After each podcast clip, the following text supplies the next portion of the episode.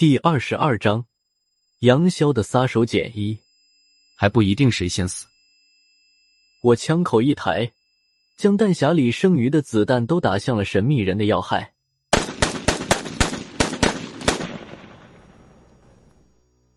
神秘人被打得一阵趔趄，枪声停时，神秘人也停了脚步。子弹打在他身上一点效果都没有，只是拖延了一点时间。你知道吗？你的子弹打不进我的身体，但照你这个强强不离要害的打法，还是狠。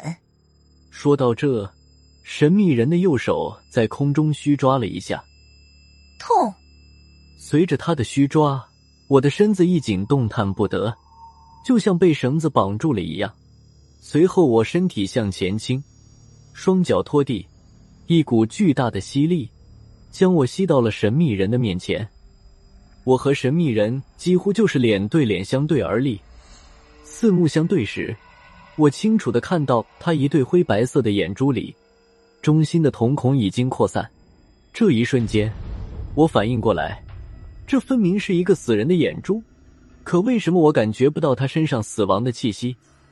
神秘人看着我惊愕的样子，微微冷笑一声。一把将我手中的空枪抢了过去，在手中摆弄片刻，接着将手枪平摊在掌心处，放在我的面前。枪身在我的眼前慢慢变得通红，随后开始融化变形。我眼睁睁的瞅着这把手枪在神秘人掌心里化成了铁水，还在咕嘟咕嘟的冒着水泡。神秘人冷冷的看着我，说道。一九七五年的那件事情是谁告诉你的？你还知道多少？还有谁知道？你不说，就把这些钢水都喝下去。我看着他苦笑了一声，说道：“要是说我是做梦梦见的，你会相信吗？”神秘人本来还面无表情的看着我，突然之间，他笑了一下，说道：“我给不下五十个人灌过钢水。”亲眼看着他们肠穿肚烂，你的胆量算是最大了。现在还有心思调侃我？说完，他伸出另一只手掰开我的嘴巴，就要给我灌铁水。我已经能感受到铁水的极度高温，将我的脸烤制的通红。千钧一发之际，我大喊道：“等一下！”我说：“是无人敌告诉我的。”神秘人的眉头立刻皱了起来，说道。继续说，我脑子里转得飞快，装作受惊过度，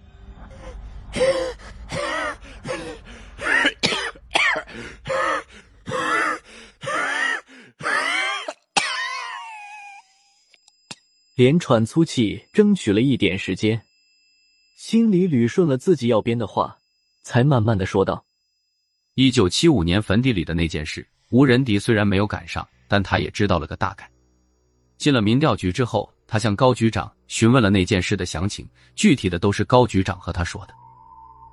我说话的时候，一直都在偷眼观察神秘人的表情。说到一九七五年的事情是吴仁迪告诉我的时候，神秘人脸上的肌肉没有规律的连续颤抖了几下，手中的铁水顺着他的指缝流到了地面上，冒起了丝丝白气，他都没有察觉。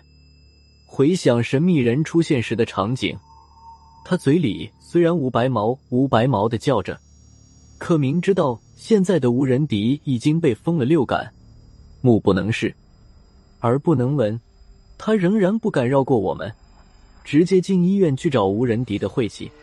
我趁热打铁说道：“不信你就去问无人敌，现在就在四楼，有什么事你一问就知道了。”神秘人冷冷的看着我。看了一阵，他才冷笑着说道：“你以为我怕吴白毛？一个一个来，别着急，你早晚在下面能看见他。”说完，他的表情突然变得有些不自然。还没等我明白是怎么回事，神秘人突然低头，一口鲜血喷了出来。我离他实在太近，这一口鲜血倒有小半口吐到了我的身上。光是吐血还不算。他的小腹和胸口也不停的向外渗血，我这才注意到他这两处伤口是他之前和杨潇动手的时候留下来的。他挨了两下杨潇的铜钉，最后那一下差点让他死在当场。也因为如此，杨潇才能安心对付阴司鬼差。没有想到他竟然拖着半条命重新回来暗算了杨潇。神秘人吐血的时候，我身体的禁锢松懈了一点，我的两只手慢慢背到背后，右手轻轻的抽出了短剑。绑住我身体的是神秘人手中的透明细线。透明细线沾上血迹之后，变得若隐若现的。眼见神秘人吐血之后，仿佛有些眩晕，注意力不在我身上。我一咬牙，突然一剑削断了细线，顺势猛地将短剑向神秘人的面门刺了过去。眼看我这一下子就要在他脸上再加一个窟窿，神秘人突然一张嘴，又是一口鲜血喷了出来，这口血都喷到了我脸上。我眼前一花。手上的力道差了几分，短剑尖斜着刺到了神秘人脸上，将他的鼻子削掉了一半，划过他的人中部位，又将他嘴巴豁成了三半。神秘人嗷的一声惨叫，左手捂脸，身子向后撤了半步，同时右手抓住我肩头插着的弩箭，使劲向前一捅，箭头直接穿过了我的肩胛骨，这股剧痛让我浑身乱颤。也顾不上神秘人了，我接连向后退了几步，剧痛之下，我的思维有些混乱了，竟然昏头昏脑的跑到了楼梯上。神秘人又哀嚎了一阵，鼻子和嘴巴流出的鲜血将他的衣服前襟染成了一片血红。之前我还以为他脸上戴着类似人皮面具的东西，现在看来，这还真就是他的尊容。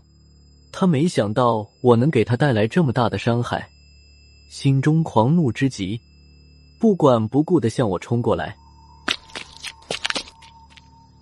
杨潇之前摆的阵法没有任何作用，我拼命向楼上跑去，等到了二层才反应过来，我根本不应该向上跑，现在上了四楼就等于把吴仁迪和杨潇老婆都给害了。可是神秘人就追在身后。我除了继续硬着头皮向楼上跑之外，再没有别的办法。